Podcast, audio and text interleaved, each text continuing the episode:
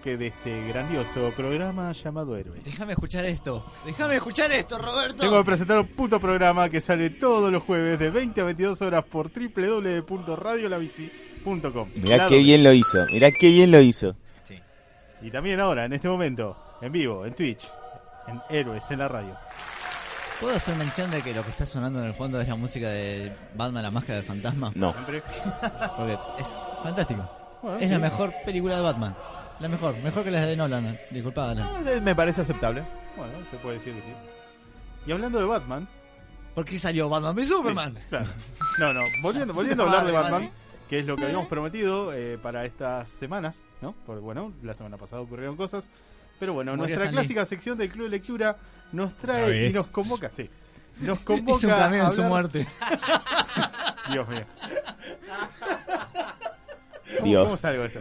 Dale. Eh, nada, el Club de Lectura nos convoca en este día a... Excelsior, Con fe y con esperanza, a hablar, Robert. sí, sí, con fe y con esperanza. Nos convoca a hablar de Arkham Asylum, una hermosa novela, ¿no? ¿Qué es? Esto sería más una novela gráfica que Sí, Es eh, un- cómic no, es- tradicional. Es una novela gráfica. Eh, en ese momento Sí. el término y el formato estaban bastante en auge, eran bastante novedosos. Eh, y fue antes de que se lo empezara a utilizar para llamarle novela gráfica a cualquier TPB que recopila cuatro issues mensuales en una saga. Así que sí. Siento eh, que es una variedad eso. no, Además, ¿qué? auto- lo, lo de los cuatro issues? Sí, sí. Sí, porque para chorearte, que parezca una novela gráfica, que parezca algo más Y fifí, te cobren más. claro, te agarran cualquier saguita de cuatro números, te la meten en un TPB y te la mandan. No, novela gráfica. Y no tanto. No, pero está así porque cierra en sí misma, tiene algo que quiere contar. No, es de- no está dentro del canon, incluso. Tiene un arte muy distinto a lo que estoy acostumbrado a ver en un cómic, la verdad. Sí. Y bueno, hoy vamos a tener un análisis de este hermoso cómic que se supone que es de donde salieron las ideas para el juego, ¿puede ser? Eh, sí. Eh, O por lo menos el- le chorearon el no, nombre. sí, el sí. título y el hecho de que es una noche de Batman dentro del asilo de Arkham. Está parcialmente inspirado en, en la novela gráfica, sí. Por lo que dicen los desarrolladores de Rocksteady, ¿no? Así que los dejo con el señor Bruce Wayne y el señor Sebas, quienes van a llevar la batuta en todo esto. Y yo Esperemos. dejo el micrófono en sus manos. Eh, bueno, arrancamos eh, ya de por sí. Vamos a hablar desde dónde salimos. Yo no lo, no lo había leído nunca, lo voy a decir. Eh, y después, acá no tienen la mejor impresión de, de Morrison escribiendo Batman, tal vez. Eh, no, de hecho es una de las etapas más oscuras de mi vida. Aguantar todos esos años. No, a ver, un poco lo que hablamos con Sebas a veces en función de, de Morrison en Batman y mis opiniones sobre eso es que trae a colación el, el argumento de algo puede parecerte que está bien hecho y podés no disfrutarlo o no ser el público para eso. Sí. Y es un poco lo que me pasa en ese caso. No diría que el run de Morrison en Batman en los issues mensuales está mal escrito, pero definitivamente no soy el público para el que estaba destinado. Nunca lo disfruté. Igualmente, esto hasta Morrison mismo eh, te dice que está por fuera. Eh, y Sí, Morrison, que es una persona que le gusta meter todo en continuidad. Quería probar otra cosa, otra perspectiva de Batman, no tanto el, el Batman invencible que está en todos los pequeños detalles, sino lo quería hacer un poquito más visceral. No, visceral no sería la palabra. Falible, vulnerable. Eh, Vulnerable. Sí, yo creo que, eh, y acá voy a arrancar ya con un pre, pre, eh, pre lectura de cómic y pre, pre charla. Yo lo, lo- lo leí una vez y dije, "Mm, qué raro esto. Después leí el guion con las anotaciones de Morrison y empecé a entender mu- Empiezan a cerrar un poquito más. empecé a entender qué es lo que quería escribir Morrison. Y para mí, para leer el cómic, tenés que entender qué es lo que quiere escribir Morrison. Porque eh, no es un. De hecho, él mismo que en algún momento dice, no es un cómic tipo. Quería, quería cambiar ese formato tradicional de Batman sale de aventuras y hace algo. El cómic eh, arranca y termina en, en esto, es, autoconclusivo, no, no, no es que deja cosas por afuera. Y para mí hay tres elementos que, que- que te marcan y que tenés que entenderlo a la hora de leer. El primero es que es una pesadilla o un sueño de Batman esto. Para mí, al principio, cuando la primera vez que lo escribió, él para mí no lo pensó tan así, pero en retrospectiva él dijo, bueno, si en realidad esto es un sueño de Batman, de hecho, en la última anotación que tiene, él dice, esto es un sueño, y me, me imagino a Batman despertando- despertándose a las 3 de la mañana exaltado y, y pensando en todo lo que pasó y en cómo ese sueño lo transformó a él. Eso es lo primero. Y hay cosas que te hacen a pensar que sí puede ser un sueño. Primero, la estética. La estética de McKean. Eh, McKean, ¿no? Sí, diciendo McKean. Hay que, sí, hay que aclarar que el, el dibujante es Dave McKean, que es un tipo súper ecléctico, para nada tradicional. eh, Y para que sea bastante surrealista. muy, Sí. y para que sea una idea, es el Está tipo bueno que igual, a mí me gusta Sí. la estética. Hizo todas las portadas de Sandman, por ejemplo, de los 75 issues de Sandman. Mm. Así que si buscan Dave McKean en imágenes Google van a ver una muestra de su Antes trabajo. que Seba eh, Sí. desarrolle, les quiero hacer una pregunta, una duda que me quedó. Si, si tenés que tener en cuenta este tipo de anotaciones. ¿le quita un poco el valor? A ver, en- se Ese es otra- por- un debate largo. No, pero digo porque estaría bueno que si te lo tienen que explicar en algún punto, no sé si está tan bueno. Lo podemos No, dejar para para el mí- final porque es un Dale, debate largo dale, ese. dale, de Ok. una. Porque no, porque es muy largo y es interesante. También esto cuando tenés que invertir demasiado para entenderlo. ¿Puedo- Y, y pertinente, además, un debate un- pertinente Sí. para esta novela gráfica. Puedo hacer una pequeña mención respecto al título. Para, eh, para muchos es una gran historia de Batman. Para mí es un gran producto de su época y ya mencionaste que no somos muy amigos de Morrison. Pero me parece que el gran gancho fue la estética de McKean. Sí, y también Morrison Por el dice... hecho de que antes eh, Morrison Dibuja ya Sandman, ¿no? No hizo las portadas, pero pará. no seas tan fácil, Diego. Eh, Morrison ya venía escribiendo Animal Man eh, de Invisibles, si no mal recuerdo, que no tenía mu o sea, no le iban mal los títulos, pero tampoco no era un boom. Y después de esta después de esta historia empezó a tener chapa. Para, así que, perdón, no es por simple grincheo y amor a McKean, pero medio que le debo un poquito la carrera a este título. La impronta estética que le dio McKean. Y él mismo dice algo más, más gracioso y más básico. Él dice que tal vez mucho éxito del que tuvo el cómic es porque salió cuando salió la Batman de... Del 89, tres claro. meses después nada más. Sí. Y dijo, di- de hecho lo dice, dice, bueno, puede ser que sea muy bueno y también puede ser que me fue muy bien porque Batman estaba tipo hiper de moda por la película. Bueno, eh, en cuanto al sueño, hay un par de cosas que te dan a pensar que es un sueño. Primero, cómo está estructu- estructurado. Los dibujos, esto de que Batman parece una prueba, va, es una prueba de que Batman entra, habla con el Joker y después se va encontrando de a uno a los personajes, eh, a sus enemigos. Otra cosa es cómo está Batman. Fíjense que Batman está muy vulnerable desde el principio. Está muy con los problemas a flor de piel, se saca muy fácil, se deja llevar mucho por las situaciones como cuando estás en un sueño. Y además, lo, to- muchos personajes parecen estar muy conscientes de cuáles son los traumas de Batman. Las preguntas que hace la psicóloga son específicos a los traumas de Batman. Eh, la- algunos diálogos del Joker son muy específicos y de los villanos son específicos a lo que le pasa a Batman. Y cuando al final, cuando lo quiere ahorcar, el director, que ya tiene un nombre complicado, que sé que no me acuerdo, Cavendish, Cavendish, cuando lo está ahorcando, le empieza a decir como la banana. le empieza a decir eh, nene de mamá, mommy's boy todo el tiempo. Que Batman, la madre, es una figura bastante importante. Lo cual te da a pensar que no, no es casual todo eso. Por lo que podría darte pistas que es un sueño. Y acá nos metemos en lo pesado. Después, dos cosas muy importantes para entender toda esta obra es el, Vino de tar Morrison. no, el tarot y Young.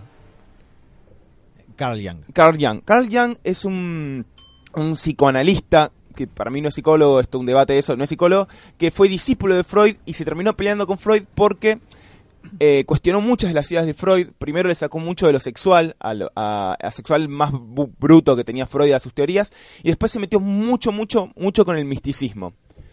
Em, con el misticismo y en particular con un par de conceptos que tiene Jung, que son el inconsciente colectivo, que vendría a ser como un sustrato psíquico que es común a todo a todas las personas y que repito va medio por lo místico a veces casi no tanto lo lo cómo se llama lo, lo- Empírico, lo de Claro. los hechos en sí. es, es muy místico Young y unas figuras que se llaman los arquetipos los arquetipos son eh, figuras estereotípicas que se repiten a lo largo de la humanidad en todas las culturas y son como posibilidades de representarse las cosas de ciertas maneras o figuras que aparecen constantemente en representaciones culturales, en sueños, y acá remarco, y en la vida de las personas. Figuras eh, arquetípicas son el héroe, el loco, la madre, eh, y muchas. Son figuras, el rey, son figuras como que tienen cierto peso eh, simbólico que va más allá de, de, de- de- la figura en sí. Son que tienen una carga que es primitiva y es como muy poderosa.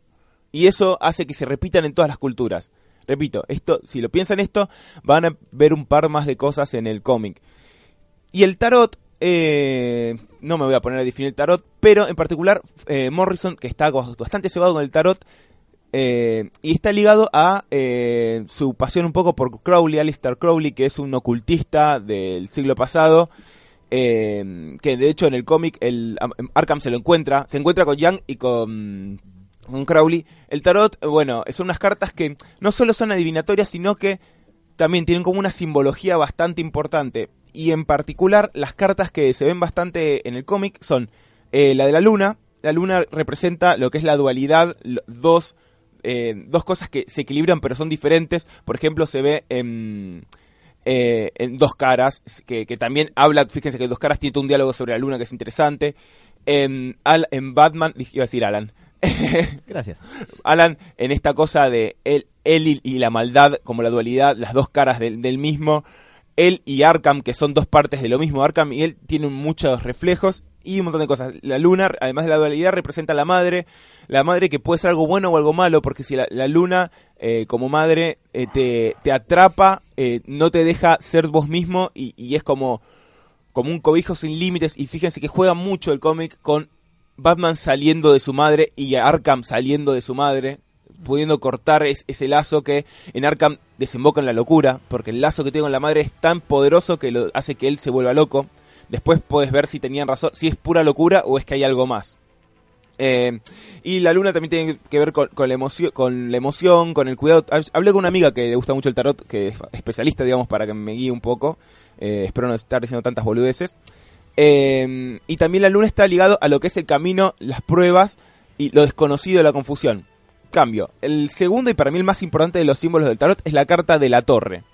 La torre que en el cómic, no, liga, está directamente ligado a Arkham. Arkham es la torre. La torre es, en el dibujo de la carta... ¿Amadeus Arkham o el No, asilo Arkham? El asilo Arkham.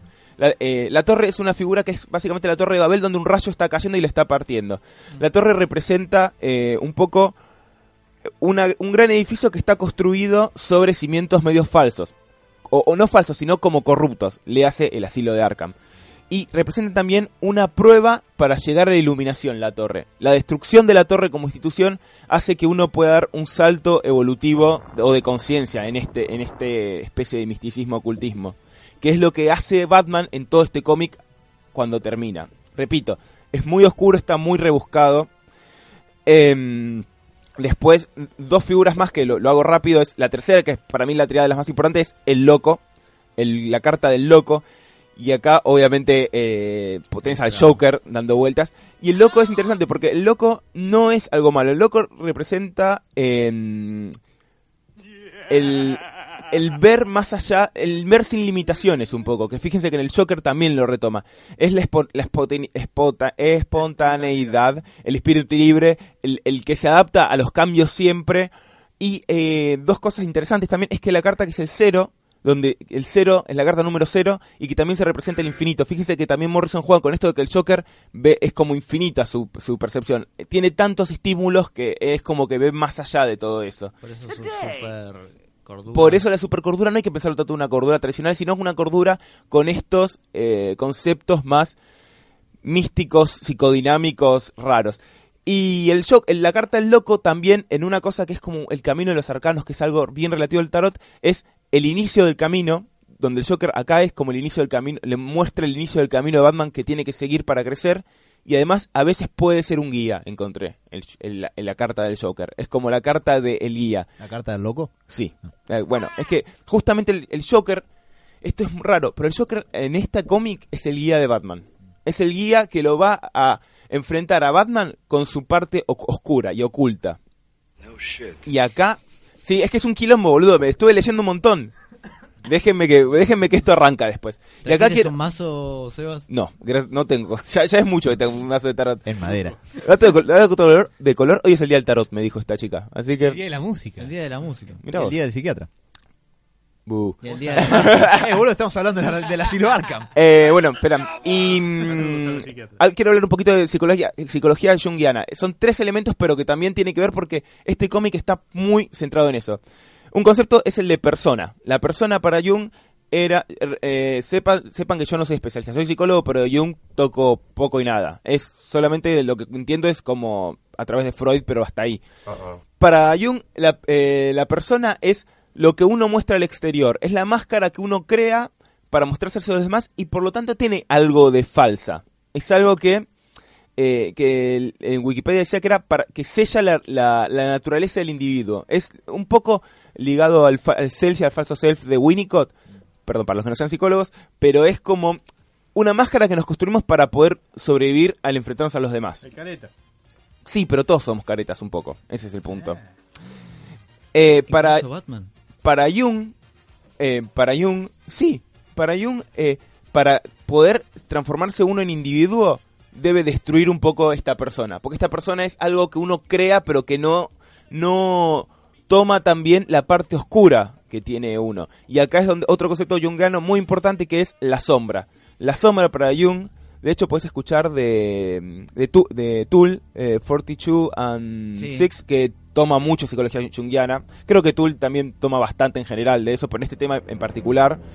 Eh, la sombra para, para Jung es la parte oscura del individuo y eh, una especie del inconsciente, eh, digamos, desde lo freudiano. Pero es mucho más que eso, porque recuerden que para Jung están todo este tema de los arquetipos y estas cosas colectivas que están más allá del individuo y más, más allá de su propia cabeza. Son cosas que casi platónicas, que, que, que, superan el individuo y es como algo mucho más primitivo.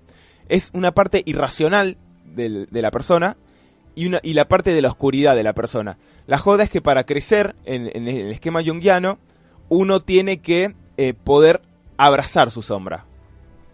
Fíjense cómo esto ya te vas viendo otras cosas que capaz que en el cómic eh, vos las pasas de largo y tiene mucho que ver con todos estos conceptos. Eh, dice que el yo en general no le reconoce la sombra, salvo que, se, que, que uno pueda flexibilizarse y, a- y a- y a- y agarrarla. En general es algo que uno trata a dejar afuera, pues son las cosas que uno no quiere ver de uno mismo. Es como animarte a subir la foto en la que saliste feo a Instagram. Al ponele. Serían más bien las fotos que te sacás y... Ojo. Mano, no me voy a meter ahí, no me voy a meter. Ojo. Bueno.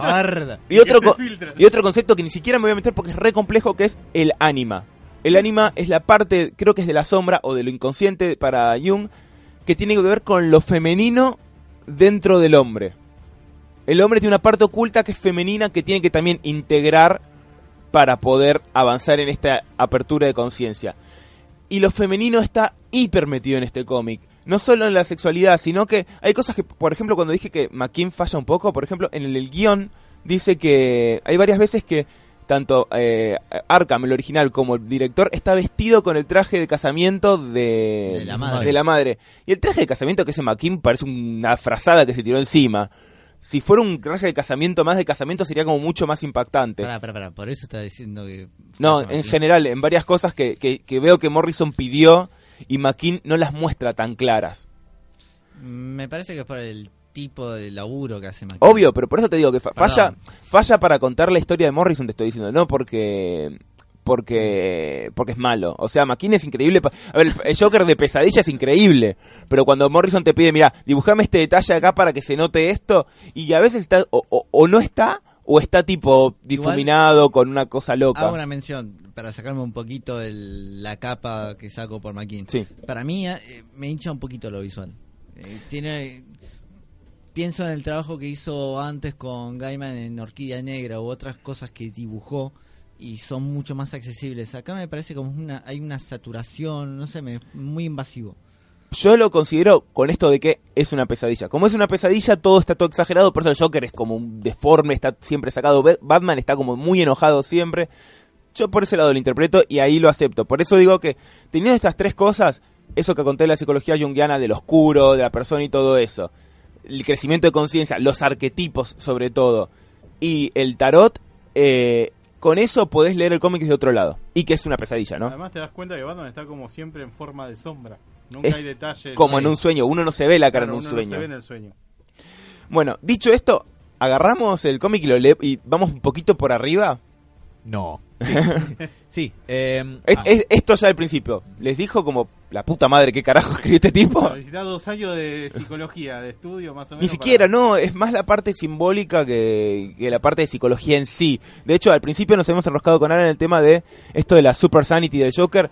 Y es un debate que ya ahora no sé si, si es lo más central del cómic, porque va por otro lado, porque es la sanidad en relación a esto de poder agarrar el lado oscuro y la sombra del ser humano. Que, que yo creo que va por ahí, no por una cuestión de la boludez que dice la doctora ahí. Eh, bueno, pero agarremos el cómic. Eh, Sí, eh, el cómic llamado, su título completo es eh, Asilo Arkham, una casa seria en una tierra seria. Salió, en, como mencionamos recién, en septiembre de 1989, escrito por Morrison y Dave McKean. Ahí nomás, a pasitos de la Batman de- del 89, eh, es todo lo que resumió Sebas y más. Yo ahora voy a comentar brevemente la sinopsis. Lo único que quería mencionar, y es breve justamente por lo que dijiste recién, Sebas, para no explayarme demasiado, es que si alguien en algún momento cree que la salud mental o la psicología o el ejercicio de esas cosas y o de la psiquiatría se parece a lo que pasa en este cómic, por el amor de Dios, No. no. jamás en ningún millón de años es... Si esto fuera real, si lo que pasa acá fuera real, es súper denunciable todo lo que se hace en Arkham. Hay mala praxis en cada cuadro, en cada viñeta. de hecho, yo Eh, creo que Morrison, a propósito, no creo que crea mucho en la salud mental. Sí, comparto. Eh, lo cual es una posición muy boluda porque realmente si ves a alguien que le está pasando mal con un estado de locura, locura es un término no, no, no científico, pero lo tomé porque lo toma mucho de acá. Una persona con una patología mental no la pasan bien. En general no la pasan bien y si no la, y si le están pasando bien en el momento, a la larga la pasan mal.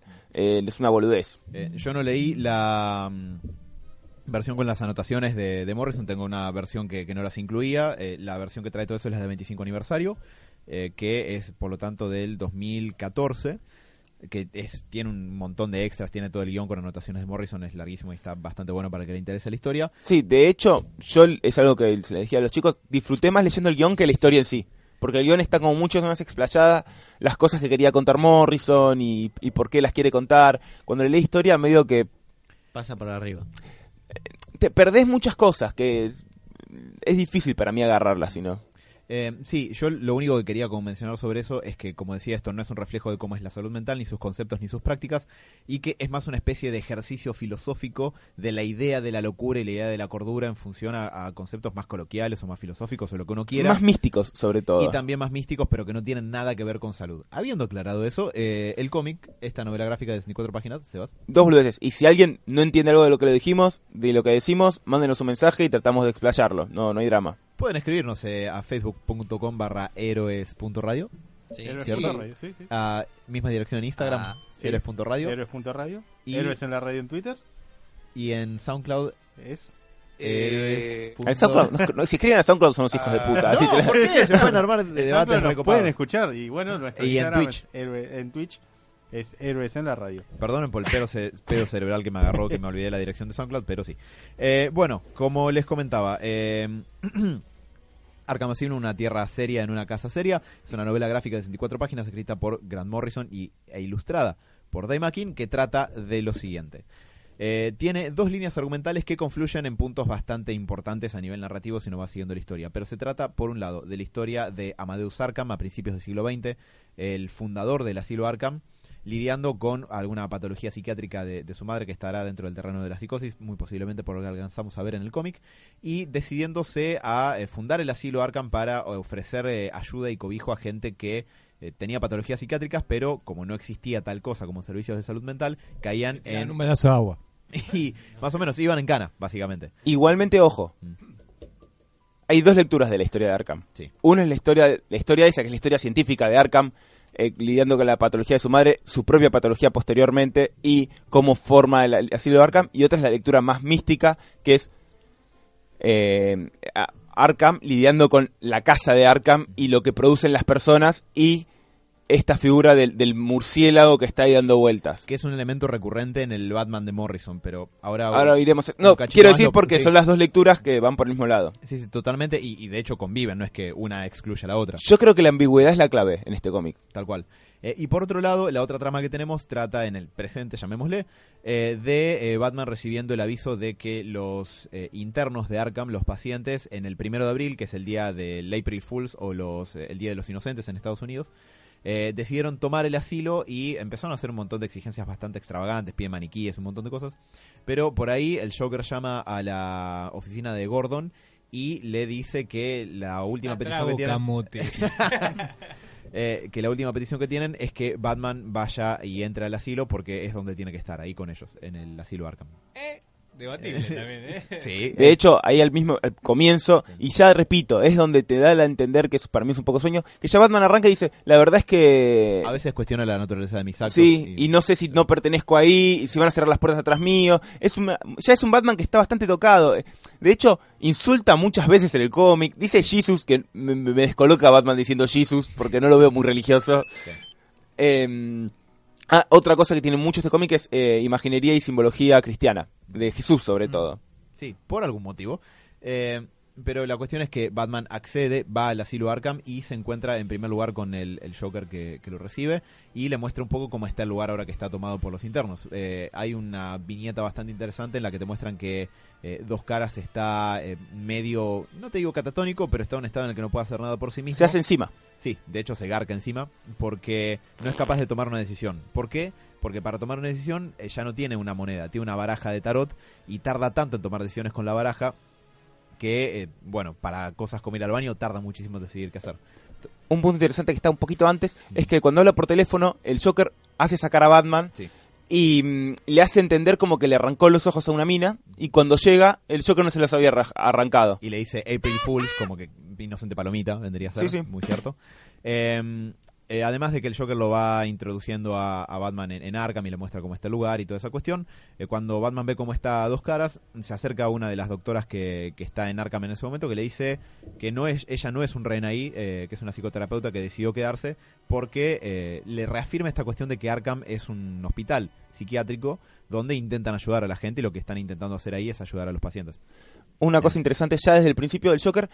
Este Joker juega mucho con la sexualidad, Batman. Lo está atacando todo el tiempo desde el lado sexual. Le empieza a hablar de Robin con los pantaloncitos, le, Le toca toca el, traste. culo, pero de una manera zarpada. Y Batman se enoja mucho. a un guardia de seguridad le dice Charlie que tipo qué bueno que estás violame una cosa por Sí, sí, estilo. eh, eh, está, se pone en pose. A, a Batman creo que en un momento le dice, no estoy para comerme. Es como, según Morrison, esto es porque Morrison ve a Batman como, eh, como que un tipo medio reprimido sexual que no puede relacionarse bien. El Joker se dio cuenta de esto Mm. y lo está atacando todo el tiempo a ese lado porque por eso.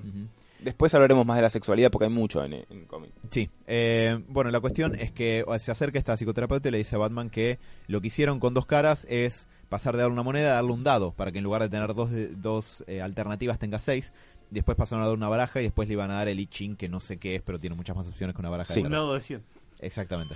Dado de Eh, 20. Sí, Pero Batman le dice, bueno, me parece que sus métodos no lo dejaron muy bien. A dos caras, mira, se acaba de garcar encima. Y en todo caso, sus métodos parece que no le hacen nada al Joker. Y la mina le dice que incluso llegan a, eh, a pensar en Arkham que quizás el Joker no está, entre comillas, enfermo.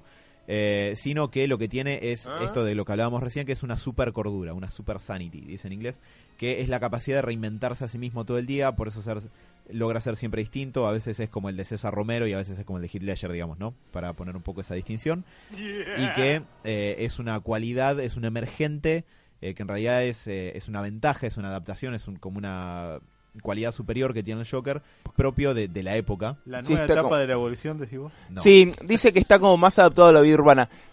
Voy a por el por, por una cuestión de tiempo, me parece que eso no es importante para este cómic. Vamos a dejarlo de lado. Y es fruta absoluta, digo, desde el punto de vista de salud mental. a ver.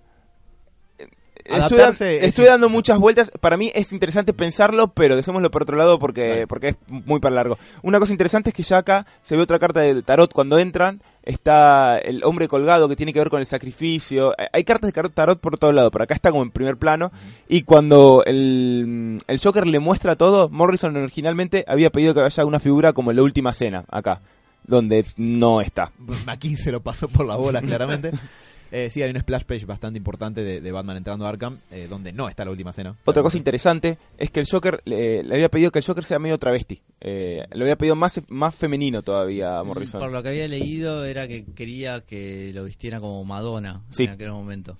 Eh, porque Madonna. Hay tres, tres niveles de análisis en esto de... Grinch no dijo nada. No, pero se está mordiendo la lengua. Sí, sí. Pinté No, pero tiene, tiene sentido. Para mí, eh, la, la sexualidad, después lo retomaremos, pero Morrison lo usa. Una cuestión de perturbación. Al- Sí, la es- sexualidad es, es- fácil para perturbar y de hecho, mí- para mí está- no está mal eh, ese enfoque. ¿cuántas veces eh, cuántas veces los villanos son medios afeminados Sí, sí. para perturbar Ponerlo incómodo al otro, es cuestión de eso. sí. Exactamente.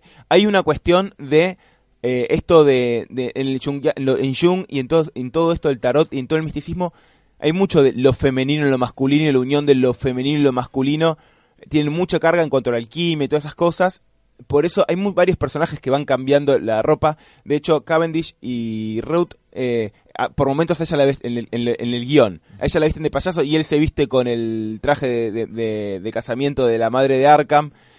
Y hay otra cosa además, que Arkham también se pone el vestido de mujer. Hay una cuestión eh, de chamanística, de que los chamanes aparentemente en algunas Mm. culturas se vestían de mujer también para ciertos rituales. O sea que tiene un poco de sentido esto. Por algo lo quiere hacer. Además, perdón, y además Seba, ya había, vos habías hablado algo de eso, del lado femenino y el masculino. Sí. De, ¿Cómo era? Habías dicho que si uno aceptaba el lado femenino se podía... Podía como eh, crecer en su, en su capacidad de, de conciencia. De hecho, hay algo de eso en el cómic después. La cuestión es que mientras ocurre todo esto en el presente, en el pasado vemos al pequeño Jeremías Arkham de apenas 8 años que está cuidando una mansión gigante. eh, perdón, Amadeus Arkham. eh, Jeremías Arkham es el del, el del presente. Amadeus Arkham eh, está en 1901 con apenas 8 añitos cuidando a su madre que está en un estado de convalecencia en su casa, pero no por una afección eh, orgánica, sino psiquiátrica. Y el- una escena que recuerda a Amadeus Arkham es llevarle la comida a la madre y la madre le dice, no, yo ya comí y ve que se le caen escarabajos de la boca, que, que estuvo comiendo escarabajos, eh, que el mismo Amadeus Arkham dice, en ese momento no supe entender que los escarabajos son un símbolo del renacimiento. y que era como una protección simbólica hacia algo que le estaba atacando. Otra cosa interesante también es que ahora a, a Batman en el presente, en paralelo de esto, el- le empiezan a hacer como pruebas psicológicas que claramente te muestran la- los traumas clásicos de Batman. Eh, te lo muestran un Batman muy afectado. Pero cuando, hay una cosa interesante que cuando le muestran la carta de Rogers, se le aparece un murciélago gigante y horrible. Que Morrison específicamente pidió que no sea un murciélago, que sea el murciélago. Y esto lo retomaremos después. Ok. Eh, y bueno, tiene sentido retomarlo después porque lo que va pasando en el pasado es que eh, eh, Amadeus Arkham crece, forma una familia con una esposa y, y una hija y está laburando en Metrópolis, donde está atendiendo a... eh, ay, Sebas, me das el Mad nombre Dog. de Mad Dog. Sí, pero el nombre de... Mad Dog. Mad Dog. Un tipo que le decían Un psicópata. Mad Dog, el perro, el perro loco. Un psicópata eh, que en realidad es un psicótico con, cinto- con rasgos psicopáticos porque escucha escucha voces que le indican, de hecho dice que le habla la Virgen María, Sí, igual yo eso no sabía si lo estaba como boludeando a Arkham, porque viste que tiene una cosa media perversa de que le estaba contando todo el tiempo los detalles de cómo mata gente. cómo mata gente, lo cual no sé si como medio como que lo estaba boludeando a Arkham porque le chupaba un huevo la salud mental. Ahí Arkham está como muy eh, interesado en, salvar todavía a, la- Sí. a las personas con pa- patologías mentales y es como un... un- iba a decir un, un- un iluso, pero no es la palabra, es cu- cuando tiene un ilusión. Idealista. Un idealista, digamos. Sí, en ese punto eh, Amadeus Arkham está pensando en que esta gente cae en el sistema penitenciario y la verdad es que necesitan eh, ayuda de salud mental y no la obtienen. Entonces le dice a la familia, nos volvemos a Gotham y podamos a poner un, un hospital psiquiátrico en la, lo que era la casa de mi madre. La cuestión es que esto termina saliendo bastante mal, me voy a adelantar acá un, cacho con esto porque... Pero hay cosas interesantes acá. Porque cuando apenas llegan, la hija empieza a tener eh, pesadillas con eh, murciélagos, con algo que vuela, y empieza a dibujar eh, un perro, un perro, un perro, un perro, y aparece una carta de, de un Joker, en un momento de la nada. Él, de hecho, de hecho eh, Jeremías no tiene idea de dónde carajo salió. Amadeus. Otra vez. Eh, pero bueno, la cuestión es que eventualmente un día Amadeus Arkham vuelve a su casa y encuentra a eh, toda su a, su- a toda su familia, a su mujer y, y su hija eh, asesinadas, violadas y desmembradas, esparcidas en lo que era el cuarto de juegos de la hija. ¿Y quién hizo esto? Mad Dog, el tipo que él estaba intentando ayudar. Así que ahí tiene un momento de quiero bastante importante, Arkham, donde durante por seis meses lo escucha, al tipo lo sigue tratando como un paciente, en una época donde no existían los psicofármacos, así que no sé bien exactamente qué haría Arkham. Eh, Eh, hay una cosita antes de eso. Va a terminarlo y, y lo retomo. Pues acá estamos en aproximadamente 1922. Y eh, bueno, la cuestión es que como durante seis meses más, eh, Amadeus Arkham sigue escuchándolo como, como un paciente a, a Mad Dog hasta que, eh, después de tanto escuchar tantas veces eh, cómo Mad Dog le relata en detalle todas las cosas que le hizo a su esposa y su hija, eh, medio que Arkham tiene un momento de quiebre y dice, bueno, ya fue. Y lo ata a una camilla de electrochoques y básicamente lo mata. Lo mata, lo mata.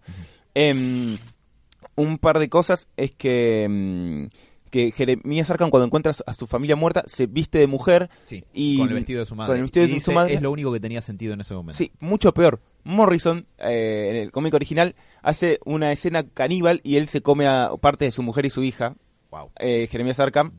Eh, Amadeus. Amadeus. Y, y ahí, espera, y después de hacer eso, después de eso, dice, esto es lo único que tenía sentido. ¿Por qué? Porque abraza la locura como forma de vida y también tiene una frase que es interesante para, para lo que plantea el cómic, que es, todos nuestros sueños y, y ilusiones terminan en esto, en, en vómito y, y en la nada. Seba, pero eh, lo que está diciendo es como que al, al comer a su hija y a, y a su esposa, como que se entrega ya definitivamente No. a la locura. ¿o No, ahí tiene de- que ver con algo de rituales chamánicos, de ponerse en contacto con los muertos, no sé qué, cosas de algo- Morrison. eh, hay, hay un punto de contacto con el, el que habíamos leído de Spider-Man. ¿Se acuerdan? Cuando... Sí, Craven, eso lo iba a Craven. tomar con el de Craven, pero eso vamos después con los tótems y, ritualismo. Sí, Eh, totalmente. Y a todo esto, Jeremías Arkham, eh, eh, perdón, Amadeus Arkham, la puta que lo parió. Arkham, vamos con Arkham. Vamos con Arkham. Doble A, doble A. Amadeus. Alcohólicos Eh, Anónimos. Sí, como mencionó Sebas, se, se pone el vestido de, de su madre porque dice que es lo único que tenía sentido en ese momento. Y en ese punto se, se retoma algo que pasa desapercibido, pero tengo que reconocer que está bastante bien metido ahí en la trama, que es que eh, volvemos a ver a Amadeus Arkham cuando ya es adulto. O sea, lo vemos de niño cuando su madre lo, lo vemos de adulto cuando vuelve del funeral de su madre. Y él empieza a hacer memoria de qué es lo que pasó, porque nosotros como lectores no nos enteramos de qué había pasado con su madre en ese punto. Y eh, de lo que nos terminamos enterando es de que él, eh, un día hablando con su madre, le, la madre básicamente le cuenta qué es lo que la atormentaba, y lo que la atormentaba es un murciélago gigante que ella veía, que eh, Amadeus creía que era una alucinación, pero ese día se da cuenta que él lo ve también. Lo cual eh, va más por el lado del misticismo porque es muy difícil que dos personas compartan una alucinación que justo sea la misma, porque que vean lo mismo que no está ahí. es Igual existe la alucinación Sí, sí, sí. o algo así, pero Impronunciable, pero sí. es en francés. No, Eh, pero sí, es un fenómeno rarísimo, pero está registrado, sí. Eh, y en, ese, en ese punto... Sí, eso es otra cosa y es más complejo. Sí, pero en ese punto eh, Amadeus decide que lo que tiene que hacer para ayudar a la madre es cortarle el cuello. y Dice, la- y la mata. él no te va a llevar, yo te voy a salvar o algo así, y la mata. Em, después termina Amadeus Arkham, eh, eh, te- termina eh, preso porque, porque mata a un tipo. a su corredor de bolsa del 39. Claro, De- de- perdón, de la caída de la bolsa del 29. claro, pero es- después termina convencido que este murciélago existe y lo que hace con todas las fuerzas es estudiar chamanismo y estudiar cosas para con sus uñas terminar haciendo un hechizo en Arkham para contener al murciélago ahí adentro. En el piso de su celda. Está todo como grabado en, en el piso de la celda. Todo un- que dicen que es un, como un hechizo de portal, dice uno de los personajes después. Eh, Pero es para contener al murciélago. eh, Sí. Dice que él, él lo que tiene que hacer es encerrar eso ahí para que no, no siga atacando. Porque el murciélago.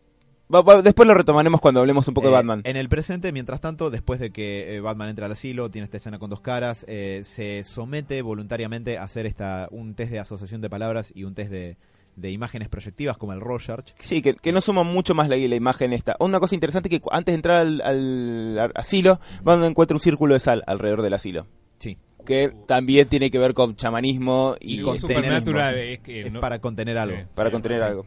Eh, los demonios no lo pueden cruzar la sala. El Joker por ahí, después de que pasaron estas cosas, le dice a Batman, ¿sabes qué? Se acerca la medianoche, vamos a jugar a las escondidas. Tenés una hora para esconderte en Arkham antes de que tus amigos salgan a buscarte.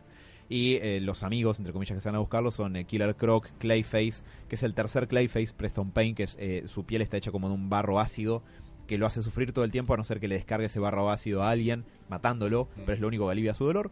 Eh, y el espantapájaros. enemigo, Sí, sí, sí, sí, es una lástima que no lo hayan usado más, era muy de principio de los 90. Alan Eh, lo usaba.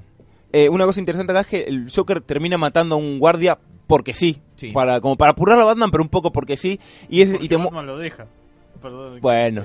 Pero Sí, te, sí, sí, sí, te totalmente. muestra, eh, igual repito, es un sueño, o sea, por eso no importan tanto estas cosas. Y el Joker medio que te muestra esto de que a la otra mina la perdonó porque le pintó y a este lo mata porque lo mata. El Joker está muy, muy, muy ligado a esto, al, al azar total de la vida, que es un poco, se refleja en lo que le pasó a Arkham, que le matan a la hija porque sí, este Mad Dog viene un poco a, a- hacer el, el azar que te destruye. De hecho, Morrison ahí cita la frase de Nietzsche que cuando vos mirás al vacío, el vacío te, Te mi- devuelve la te devuelve la mirada.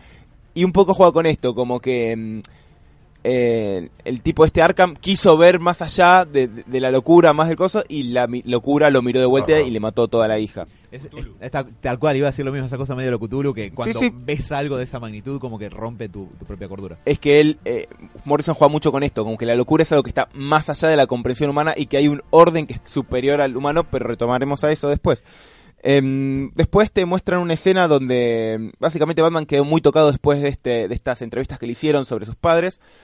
Eh, revive una escena cuando la, la madre lo empieza... eh, fueron a ver Bambi aparentemente, que hijos de puta. eh, y otra vez... el- Pero les- igual eh, esa secuencia sí es bastante onírica porque Batman recuerda el, el momento en el que sale del cine con sus padres y a la marquesina dice que fueron a ver Bambi y después, algunas viñetas después, está la marca la Del zorro. de la marca del zorro.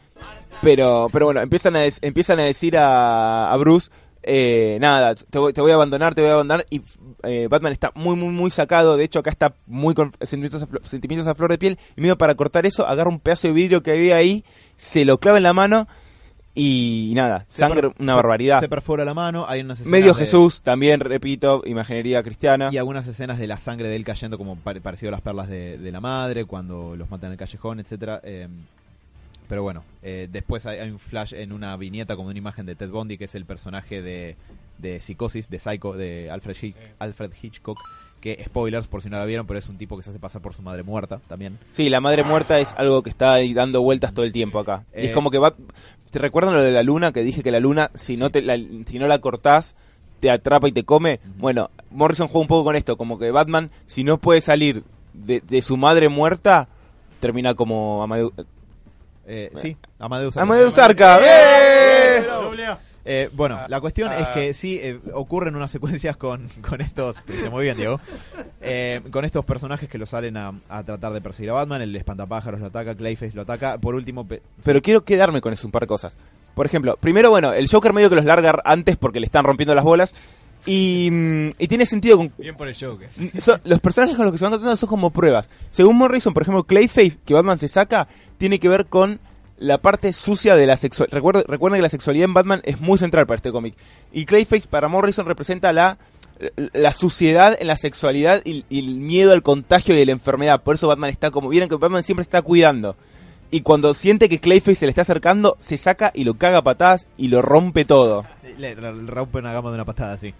Eh, por último aparece Killer Croc, eh, que están peleando en... De hecho es un Killer Croc particularmente gigantesco. quiero volver porque tengo bastante para decir de eso. Sí. Eh, después, bueno, a- al Doctor Destiny lo tira y lo hace mierda. O ves otra cosa que te digo de, de, de- de- de que falló McKean, si querés. Estos ma- maniquíes en teoría estaban vestidos de mujeres y era como un harem de Clayface para reforzar esto de la sexualidad. Y fíjense que en el dibujo no se nota eso. Se nota como unos maniquíes ahí que no, no entendés muy bien qué hacen. Em, con, después se encuentra con, con el espantapájaros, que es simplemente una cuestión más de locura que no tiene mucha vuelta. Con el Mad Hatter sí tiene una cosa interesante que el Mad Hatter le empieza a explicar eh, que es pedófilo. que es pedófilo, sí, pero además empieza a jugar con esta idea del caos y que hay un caos que es va más allá de ellos, que hay un orden que es mucho más grande y que nosotros no lo podemos comprender y que hay unas figuras que están ahí dando vueltas que eh, que tal que, que, que juegan con nosotros un poco y nosotros no no no nos llegamos a somos solamente como avatares un poco de eso y esto tiene que ver con los avatares eh, con Los arquetipos. los arquetipos y los tótems, que un poco es lo que vos decías. El, ahora sí voy a tomar un poquito más. El murciélago acá funciona como un tótem. Es, es una figura o es un arquetipo que tiene que ver con el miedo y, y- y un poco como el consumir la locura que está más allá de Batman y que Batman es un poco su avatar. Que después retomará un poco con Barbatos. Sí, exactamente. Por eso al principio decíamos que esto de que el murciélago como una especie de figura demoníaca genuina, eh, que tiene una influencia terrible en Gotham, en Arkham, en Batman y en todo lo que hay cerca, eh, está bastante presente en, en Morrison en general. Que el primer contacto de Morrison con Batman es en esta novela gráfica. Es que para mí acá jugó con la idea y después le gustó mucho esta idea y la llevó a, cabo con, con todos los colores. Acá está mejor porque juega un poco con esto, con los arquetipos y las eh, y las cosas como místicas, digamos. Eh, después el otro ya lo mete más en lo demoníaco, tiene un sistema más de superhéroes, digamos, en algún punto que eh, a mí no me termina de convencer tanto. Eh, se encuentra con el muchacho este que se cree Maxi Zeus. Sus. Maxisus, que se cree Zeus, y para mí acá lo que, con lo que se está enfrentando Batman un poco es, acá también hay una cuestión andrógina que es un Zeus que es hombre y mujer al mismo tiempo, y también está, está tirando electricidad a un tipo que le dice dame más, dame más, repito, sexualidad perturbadora, que lo está usando bastante. Eh, eh, pasa por una abajo un cartel que dice conócete a ti mismo, como el oráculo de Delfos, que si vos no sabes griego se te pasa de largo, pero básicamente todo el cómic trata de esto, de Batman conociéndose a sí mismo. Yo creo que con, con Zeus acá un poco lo que se juega es esto de Batman sintiéndose un dios. Batman se, se ve, fíjate que no hace nada con este tipo, simplemente se lo encuentra y se va.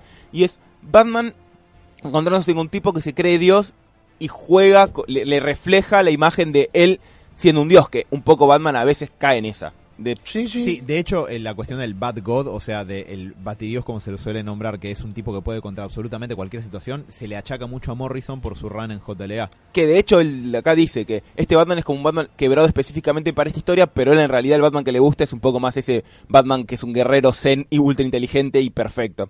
Yo...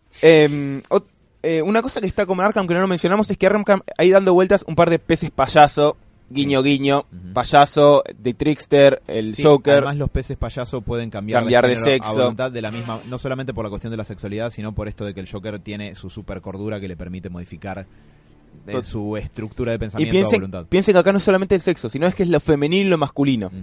Y Killer Clock eh, es interesante, porque Killer Clock juega también, representa dos cosas. Uno representa el, el demonio, en, el, el- el- el dragón en la mitología cristiana, que es el enemigo a vencer. Eh, que- porque adentro del dragón habitaba Satanás. ese es, básicamente. ese es Satanás, el, el dragón.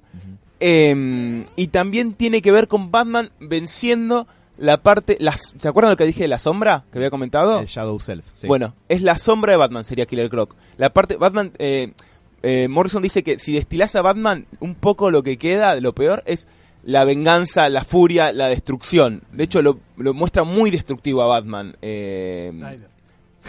no, pero, pero acá eh, Morrison lo piensa así un poco a Batman y dice que Killer Croc representa esto. Y, y la lanza representa un poco el intelecto de Batman. Y esta lucha con Killer Croc es la lucha de Batman conquistando eh, no solo al, diablo, al, demonio, sino además a la parte, él dice, la parte reptiliana del cerebro de uno, la parte oscura. Que, una vez que lo vence, como que él puede... eh, no, no es, que lo vence en el sentido de ya está, le gané al mal, sino que puede Un triunfo simbólico. un sobre- triunfo simbólico y que puede agarrarlo el mal. Puede ah, que la- esa parte de la sombra forme parte de su self y termina como superado.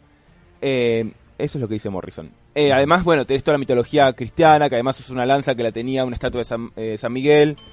Eh, Sí, y queda empalado tipo Cristo con la lanza de Longinus. Sí, también hace pelea. referencia a Odín, que Odín también eh, tiene una cuestión de que se sacrifica a sí mismo para conseguir sabiduría. No me eh, es más, si se cuelga en un árbol, eh, vos que leíste American Ghost, ¿te acordás que hacen referencia a eso? Mati. Perdón. Sí.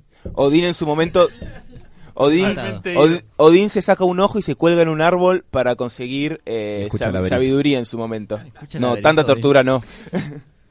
Eh, Ah, bueno, no, no, lo uso también. hace, hacen un poco referencia a eso. Después de esto, Batman como que ya...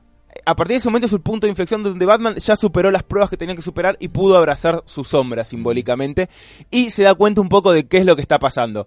Va, rompe una pared y se encuentra con... eh, el doctor Cavendish, el uno doc- de los el- psiquiatras que habían accedido a quedarse en Arkham. y otra vez donde digo que falla un poco McKean, es que este cuarto es el cuarto de la madre De, de... De Amadeus Arkham. Claro, yo no me di cuenta cuando lo vi. No, yo tampoco. Eh, lo que me di cuenta es que en un punto Batman se encuentra con las escrituras, eh, pasa por la celda que había sido Amadeus Arkham porque están las escrituras estas en el, Sí. en el piso que eran este hechizo. Pero no, yo tampoco me di cuenta lo del, lo del cuarto. A Maki no me parece que es un tipo al que haya que pedirle que las cosas sean similares. No, no, no, pero entendeme, entendeme que Pero falla... Muy detallistas. Pero no, entendeme que falla en el sentido de las simbologías que quería marcar Morrison. Morrison quería que sea el mismo cuarto y recuerden, madre, la madre que, que envuelve, la madre que no te deja salir de, de, de ciertos traumas. Y acá era, era particularmente simbólico y se te pasa. Si no, si no lees la- la- el, el texto que te explica qué es lo que está, quería poner Morrison, se te escapa. La, cuest- sí, eh, La cuestión es que, nada, el doctor, eh, tipo este le explica, no, lee el diario de, de Arkham y, y vas a ver. Lo que pasa es que vos no sos una persona, vos sos el murciélago. Y el murciélago se alimenta de la locura y es el que trae, es el que trae a los locos para que los encierran acá y sufran. Y yo no te voy a dejar escapar. Batman le dice, vos dejaste escapar a todos los, internos. a todos los internos. Dice, sí, pero era toda una trama para atraparte. Por eso él es el que hizo el círculo de sal, porque piensa que Batman no es una persona, es el murciélago como esto, es un tótem. Es, como vos dijiste, ¿te acuer- ¿se acuerdan que en el de Craven estaba la araña? Que la araña no era Spider-Man, era el tótem de la araña, que es algo que está por encima de ellos, eh, que, que, que tiene, que tiene una trascendencia que va mucho más allá de, de, de- de la persona que puede ser, en todo caso, un avatar, avatar, de claro. Eh, bueno, para él Batman es el murciélago, es lo que aterroriza a las personas y un poco también lo que los vuelve locas, porque el- lo que se juega también es que la torre Arkham es lo que vuelve un poco loca a la gente. Eh, y que, el, que el murciélago los trae, trae trae, personas para que la torre se alimente de, de la locura de esas personas que un poco consume y un poco genera también. Em, Batman le dice, estás del orto. Se, se empiezan a pelear, pero Batman está tan traumado que no puede hacer un poco nada. El otro lo empieza a ahorcar y le empieza a decir, sos un nene de mamá, lo repito, simbología madre muerta y todo eso. Em, Hasta que viene la psicoterapeuta que habíamos mencionado antes, la, la doctora Ruth, y eh, Batman que está diciéndole, che, hace algo porque me está matando, algo muy característico de él, por supuesto. Eh, viene esta... pesadilla. Yo, yo siempre pesadilla. Igual, ban- Mamá. bancame Es que verdad, lleguemos al Batman final. pidiendo ayuda, ¿qué onda? Nunca pide ayuda. Eh, está en ¿Cómo un apartado de categorías del personaje que se llama Mis bolas. Eh, pero bueno, la cuestión es que le pide ayuda a la doctora Ruth, que viene y tal cual le pasó a la madre de Amadeus Arkham, eh, mata al doctor Cavendish con, cortándole la, la garganta con un cuchillo y salvando a Batman en el proceso. Eh, ¿qué, qué me está faltando para llegar al final de la Eh, historia? Ahí hay una cosa muy interesante que Morrison dice que Batman odia a las mujeres. En la, en la, la parte de abajo dice que Batman las odia porque porque el, para él las- para Batman considera que son débiles las mujeres y bla bla bla.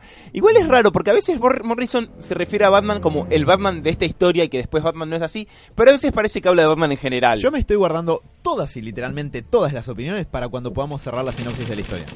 Vale, vamos a hacerlo rápido. Pero sí, Eh, pues luego, ya, ya casi terminamos. Luego salen de ahí, se encuentran con el Joker. eh, medio que dice, ¿qué hacemos?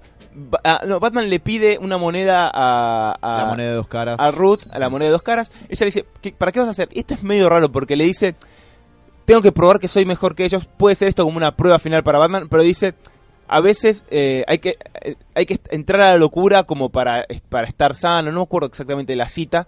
Yo creo que tal vez tiene que ver con esto de abrazar la sombra y el lado oscuro, como que Batman es tan controlador que abrazar un poco lo, lo- lo random es lo que le permite avanzar en su camino de conciencia, no sé, acá ya se pone más pantanoso y tampoco puedo seguir todo, hay cosas que las puedo seguir a veces que me, hay cosas que me cuesta, que bien que quiere decir. Em, llegan, el Joker dice, hermoso, me parece increíble esto. Tiran la moneda, Harvey Dent dice, no, vive. Se va, el Joker le dice, ¿sabes que los que están locos están todos afuera? Eh, Sí, porque eh, Batman le deja la decisión de si, eh, si Batman vivo o muere, a Harvey Dent le da la moneda y le dice, tirá la moneda al aire, si sale, bueno, y Harvey Dent dice, pues, si sale, sale tachado, cara. te, te mato. Sí. Y si sale cara sin tachar, te vas. Eh, hace eso, tira la moneda al aire, sale cara limpia, por suerte y gracia del guion. Batman dice, bueno, ya fue, me voy de acá. Y el Joker le dice, bueno, dale, suerte en el asilo que está allá afuera. Como que los verdaderos locos, entre comillas, están de la puerta del asilo de Arkham hacia afuera. Igual pasan dos cosas más ahí. Una es que antes el Joker le dice, eh, eh, ¿querés que te mate? ¿Venís a que te matemos o, venís a, a que te demos las ropas del rey? Que tiene que ver con esto de que el rey en realidad está desnudo. Y le dice, ¿querés seguir mintiéndote vos mismo por ahí afuera o venís? Y ahí es cuando Batman, como con, con este paso de irracionalidad, le muestra al Joker que capaz ya avanzó un poco más. Repito, entre en, los- en el canon del cómic, ¿no? Después podemos discutir si estamos más de acuerdo o no. Y hay algo interesante que es en el final, que es que después te muestran a Harvey y Harvey eh, en realidad ha salido Cruz. Y Harvey, que nunca puede tomar una decisión, decide perdonar a Batman. Igual no. El amor, el poder del amor. Sí, no, no, pero no va por ese lado. Sí, pero sonó así, ¿no? Pero ahí no va por ese lado. Ahí primero es como un, un avance de Harvey Dent, que es la única decisión que puede tomar. Eh, y después, yo ahí no sé si leerlo como que a pesar de todo lo irracional, digamos, la decisión de... Yo la- no te termino de entender si la decisión de Harvey... A ver, termina siendo racional porque lo decide Harvey Dent. Sí, no, es que, no es que es una decisión que tiene una moneda y Harvey Dent encima lo decide. No sé si es como, a pesar de toda esta irracionalidad, hay algo de racionalidad. Porque además él dice, no me, imp- no, eh, ¿quién sos vos? ¿Qué me va a importar? Algo así le dice. Es raro el final, es raro el final. Al principio yo cuando lo había leído dije... eh, Final solamente. Sí, obvio, no, pero eso es como que no termino de entender con los códigos de la, de la historia. Eh, bueno, Pre- pregunta, todo esto en Harvey Dent al principio habías dicho que tenía este problema para tomar decisiones. estaba destruido Harvey, Dent, no podía tomar ni siquiera la decisión de ir al baño, pero esto lo puede decir. Mm. Lo cual me, me, me- me descolocó un poco, realmente. Y este pero film. capaz es una especie de proceso, como Batman ya estaba como que completó su proceso, como que también sus sombras o la- la- los guías lo completaron con él, ¿no? Sí, Batman- podrías pensar que Harvey Dent pudo llegar a tomar una... O sea, su arco era poder decidir... Decidir Dent- eso y claro. Entre dos cosas yo. puedo decir. Ahora, cuando me da un- una cantidad de cartas superior a dos, Es que hay otro, hay otra cosa. Hay- el cómic también tiene que ver con el azar. El azar y el sinsentido de la vida humana. Es algo que también. Harvey Dent tiene un, un diálogo muy bueno antes que dice: Está mirando la, luna, la luna nuevamente, simbología, y dice: la luna es una moneda que tiró Dios y como dio cara, él creó el mundo. Y te dice, el mundo no tiene sentido porque en realidad es puro azar. Y de hecho muchas cosas en el cómic te van dando esto. Medio que la superinteligencia del Joker es un poco eso, es como un nihilismo absoluto porque nada tiene sentido y el Joker simplemente lo va inventando. Eso te iba a decir, suerte, caos, ¿no? Es Como todo caos de- y es como que un poco a veces el cómic te va metiendo eso. De hecho, a Arkham lo que le pasa es eso, lo golpea el caos de que te puede pasar cualquiera y es eso. Ahora, yo no sé si Morrison, es, ese final para mí, yo lo leo por- porque yo creo que el caos no es tipo una solución, una locura. Eh, para mí ese final como que dice, che, che, no es todo caos, hay, el- hay una decisión atrás de todo eso. No sé si es lo que Morrison pensaría, Creo ese es el problema. no, en algún punto se plantea una relación medio yin-yang entre caos y orden, me, me parece. Si mal no recuerdo, creo que hay algún diálogo de Amadeus Arkham sobre, creo que cuando está hablando de su hija, puede ser, que o quizás me esté confundiendo. Puede ser, pero, Pero- para mí el olor, eh, más porque Morrison claramente es posmoderno por todas las cosas en las que cree y en las que maneja, es como, posmodernismo es algo que viene un poco a cuestionar el, el orden y, y la, y la razón. A ver, Batman es la razón y a Batman literalmente le están tocando el culo todo el tiempo. Y de hecho Batman medio que termina, termina optando por el caos y termina optando por el azar. Sí, porque se juega la vida entregándole la moneda a Harvey Dent, a un, un volado de una moneda. Lo cual es una bolu- es un poco una boludez. Y ahí yo cuando lo pensé dije, ok, Morrison me quiere decir que eh, en realidad Batman comprende que en la vida nada tiene sentido y todo es azar, cosa que yo no comparto filosóficamente, estoy hablando en relación al cómic. Y el final de la moneda, ¿qué? ¿Me está diciendo en realidad, bueno, no todo es azar porque hay una decisión que puede cambiar todo? O, o tal vez esa decisión es tan random porque viene de un tipo que está tan loco que, que sigue siendo todo random, ¿me entendés? Me parece que cualquiera de esas interpretaciones son posibles porque justamente el- la narrativa en ningún punto se la juega seguro por afirmarte una de esas cuestiones y queda la libre interpretación del lector, convenientemente. Pero- Igual, ojo, para mí hay ambigüedades que están plantadas a propósito. Por Sí. ejemplo, la de Arkham, si es un loco O si es un tipo que en realidad vio el murciélago y el murciélago es un tótem que perturba a la gente, juega con la ambigüedad ahí y la ambigüedad es, es mejor para mostrarte lo que, que no sé, que después aparezca el murciélago y Batman diga, oh, tenías razón, hay un murciélago. Eh, sí, sí, eh, comprendo absolutamente. Eh, una mención muy chiquitita es que, como pueden ver, que habíamos dicho que el juego Arkham Asylum está tangencialmente inspirado en esta historia, es porque justamente el Joker eh, lleva adelante la toma del asilo Arkham y le exigen a Batman que entre eh, para, no sé, hacerlo mierda en el juego o en este cómic para demostrar que es parte justamente de, de la población local. Eh, a ver, Sebas, vos lo desmenuzaste a un nivel de, de análisis literario que está genial. A mí eso me parece fantástico. Ah, Para hacer un resumen, Sí. la historia es la historia de como el Joker es un poco el que eh, la, torre figura como, como una prueba que tiene que sumar, que tiene que enfrentar Batman para enfrentarse a difer- diferentes aspectos de su personalidad y salir crecido al haber adaptado el lado oscuro que estaba dentro, dentro de sí. El Joker es como un, un guía que lo lleva, de hecho el, Joker es, eh, si fijan está bastante amistoso y está como bastante guiando a Batman todo el tiempo.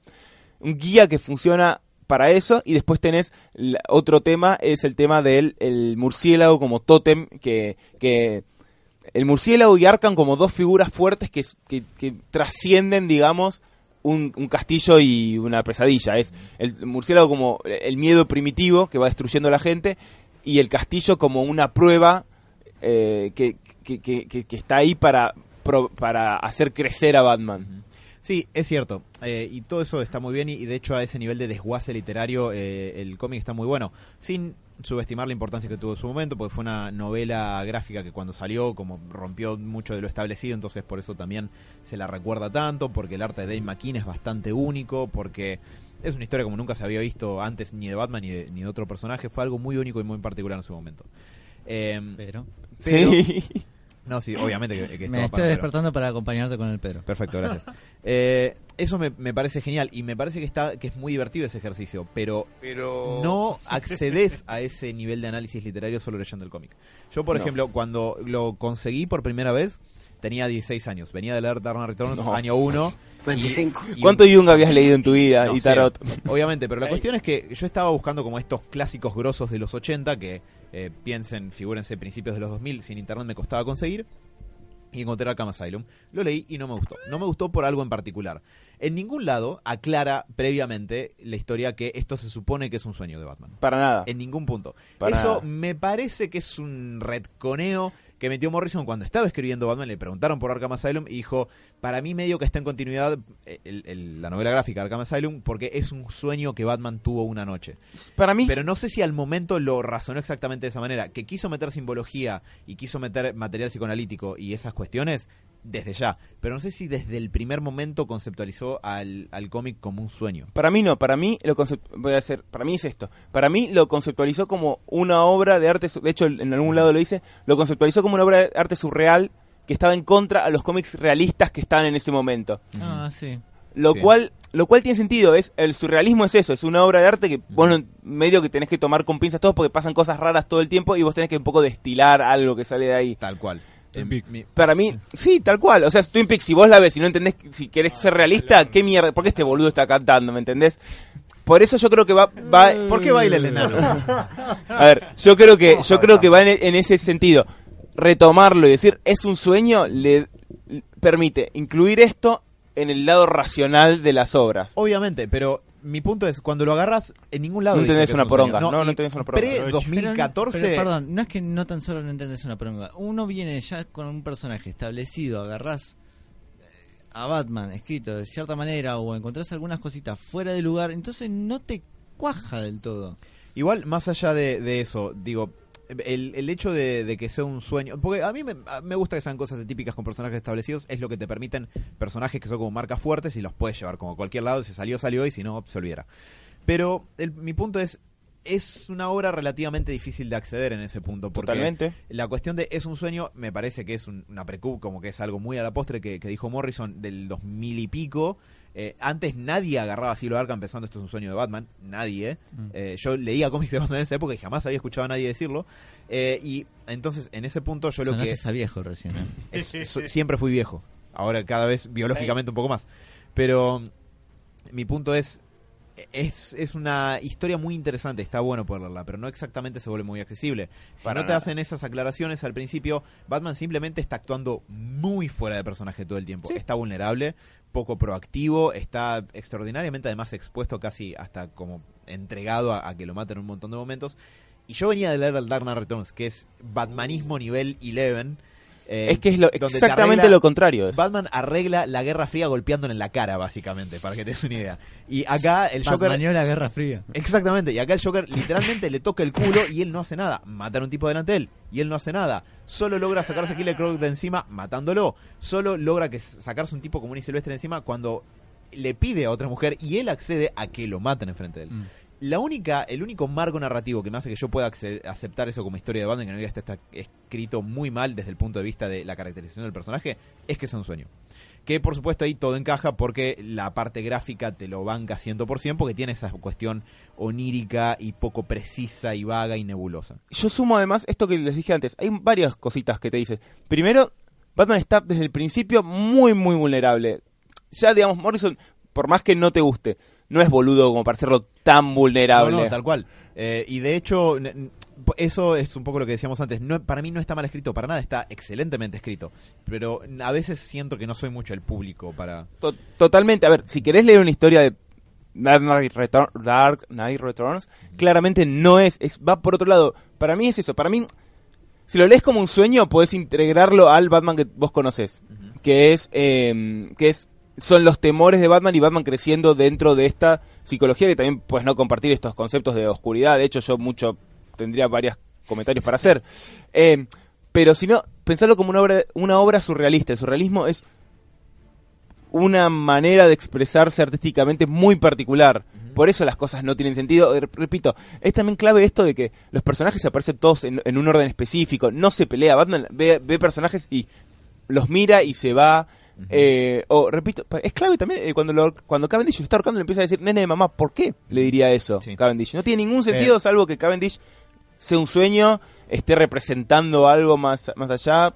Para cortar directo al punto de lo que quería ir, es que me parece que Arkham Asylum se disfruta muchísimo más si lees las anotaciones del guion de Morrison. Totalmente. Pero, ¿Por qué? Pues yo la leí por primera vez a los 16 años. No me gustó. Quedó en mi biblioteca, literalmente la volví a leer una sola vez, porque un verano dije voy a releer todos los cómics que tengo, porque no hay otra cosa. Eh, Paturucito. Sí. Y no la volví a tocar en la vida hasta ahora. Ahora la leí con 31 años, eh, trabajo en salud mental, estoy trato de ir formándome todo el tiempo y tampoco me gustó en ese punto, incluso sabiendo que era un sueño y todo eso, porque sin agarrar las anotaciones del guion, lo que me había pasado era que sentía que era una especie de eh, que, como decía, es un al principio, es un ejercicio literario sobre la idea de la locura como algo que va más allá de la cordura, siendo la cordura una especie de estándar social de la normalidad que en realidad aprecia tu subjetividad y no te deja expresarte. A mí un poco a esta altura del partido, hoy en el 2018, me aburre un poco esa postura. Como que, no, la, como la postura del personaje de Angelina Jolie en eh, Inocencia Interrumpida, que dice como que ser, eh, no estar cuerdo o ser loco, entre comillas, es eh, estar como libre de las ataduras de la cordura racional y eso te permite ser más libre.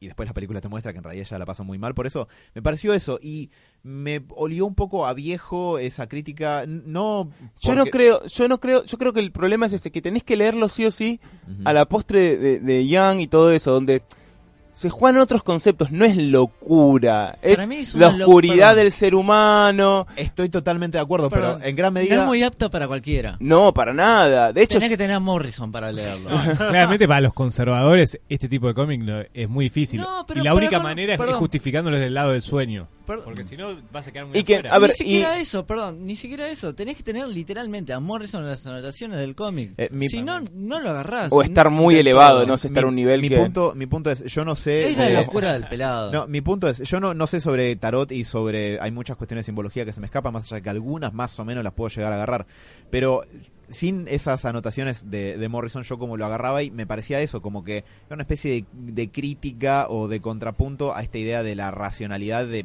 muy siglo XIX, del iluminismo, del positivismo, como de que la realidad es concreta, cruda, objetiva y podés ir a alcanzarla a donde está y la- esta postura de la irracionalidad, donde la irracionalidad medio que le triunfa esa idea de, de- de lo objetivo y de lo eh, la realidad objetiva como accesible. Sí, el, posmoder- el posmodernismo lleva a un extremo. Y vos sabés que yo estoy totalmente en contra de eso. Claro, pero sin conocer la simbología del tarot me entró por ese lado. Yo sabía que había cuestiones de tarot y todo eso, y por suerte las referencias de psicoanálisis las pude agarrar.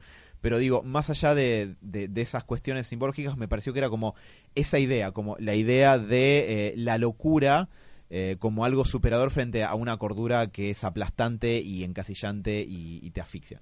Yo creo que yo, si ese es el, yo la primera vez que lo leí sentí eso y venía acá a hacer un- una diatriba en contra de, no sé si se bien la palabra, en contra de, de- de la, la cuestión de sí, lo irracional y no sé qué. Pero después me quedé mucho más con esto de Batman triunfando sobre sus traumas y, y sus inseguridades, sobre todo por cómo está dibujado, por las cosas que le toca vivir a Batman. Me parece que el tema de la racionalidad y la irracionalidad es un poquito lo del Joker y alguna que otra cosa, pero lo central es Batman.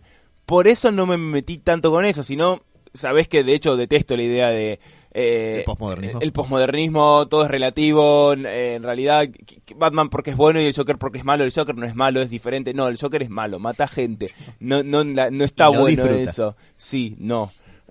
Eh, sí, porque a veces hay que hacer un cartel. El- De hecho, el, el Joker no tiene razón en un montón de cosas. No es, no es una cuestión moral. No tiene razón. De hecho, si quieren, empezamos el programa que viene hablando de, de la super sanidad del Joker y explico por qué no y, y no. Y es, es- es- es tonto. No, no- no es, no es una postura moral, es una postura tonta. Y, y es imposible además, o sea, eh, no puedes llevar eso a la vida real, no, no hay manera, la mente humana no puede hacer eso, porque la mente humana tiene un soporte eh, biológico y concreto que es el cerebro, el cerebro no puede reescribirse constantemente. Bueno, simplemente creo que no por eso hacerlo. Seba decía esa especie de, de que- de iluminación del Joker, ¿no? Como que está Sí. sobre, sobre esta, este promedio. Es, de- es que a ver, humano. el problema es este, el problema es que el cómic está escrito en un tono místico, no racional. Y ahí lo místico no es tan... la- la- a ver, el tótem del murciélago. Yo el tótem me lo paso por los huevos. Si es, a ver, si es un elemento literario me encanta. Ahora, si vos me estás hablando en serio que hay un tótem de murciélago, Sí, sí. y la verdad es que me parece una boludez. Eh, a mí, a mí como fan de, de Batman, como para un poco cerrar mis, mis opiniones por lo menos, eh, me da dos cosas. Una que me parece genial y otra que no me gusta un carajo. Eh, una es que me parece genial que se pueda hacer este tipo de ejercicio con Batman. Me parece que muestra lo flexible que es el personaje, las muchas cosas que puedes contar con él, eh, que está bien narrado, si lo pensás como un sueño y tenés en cuenta esas anotaciones, está excelentemente narrado. Eh, y me parece genial que se pueda hacer eso con Batman, algo tan atípico.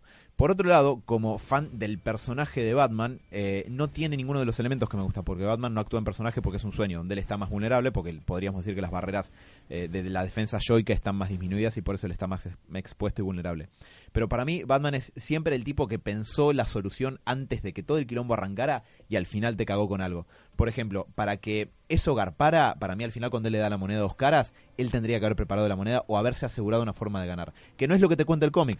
Porque el cómic te cuenta este, este Porque va por otro lado. Exactamente, pero digo, me pasó eso. Como fan de Batman, me dio algo bastante copado, hay algo que le rescato enormemente.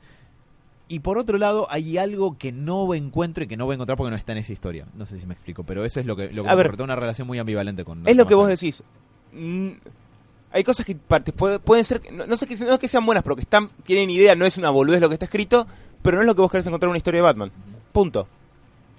Para ir cerrando. Para mí está demasiado inflado y fue un tanto... Yo sabía que Mati iba a decir eso en algún momento. No, la verdad comparto más tu opinión, eh, la opinión de Alan. Eh, me pare- No quiero ser tan choto, pero... Pero, sin embargo, pero, pero, eh, para mí es una volada que tenía Morrison guardada de Batman.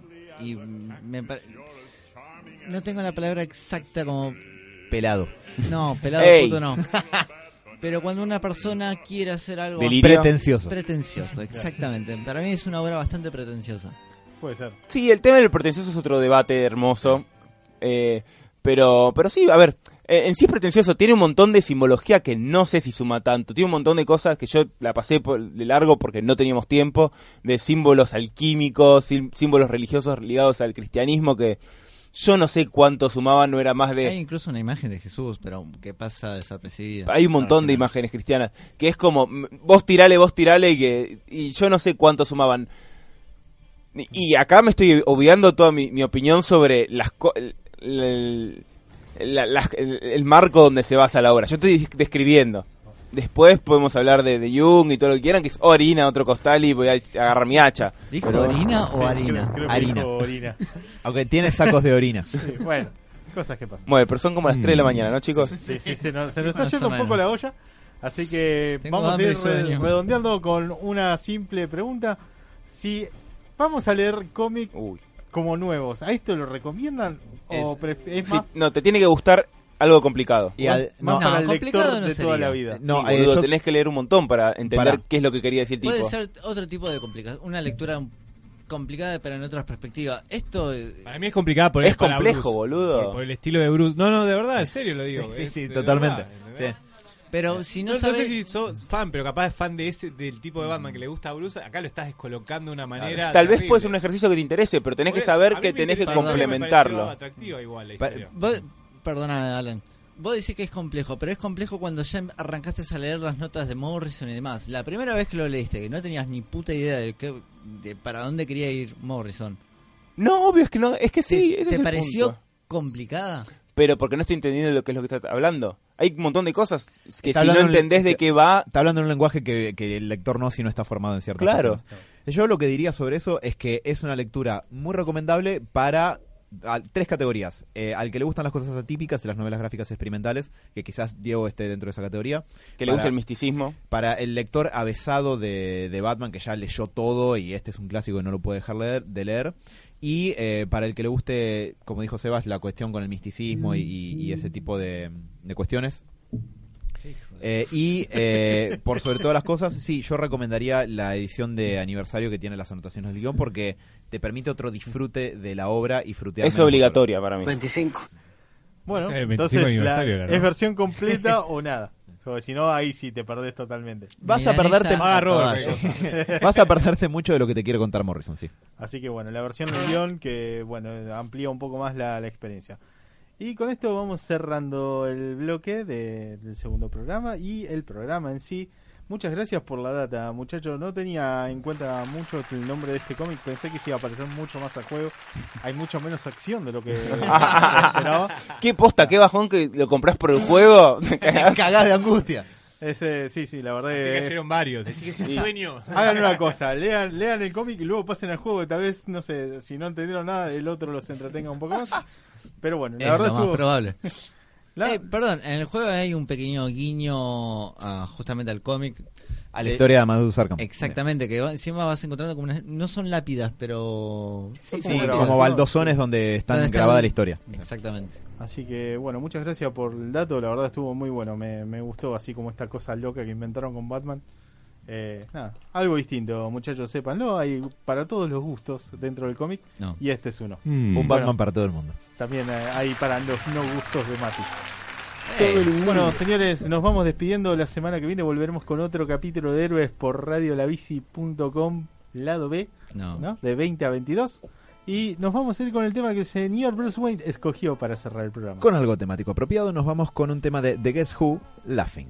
Gracias por escucharnos, gracias por vernos. Nos, ve- nos escuchamos y nos vemos la semana que viene. Besitos. Chau.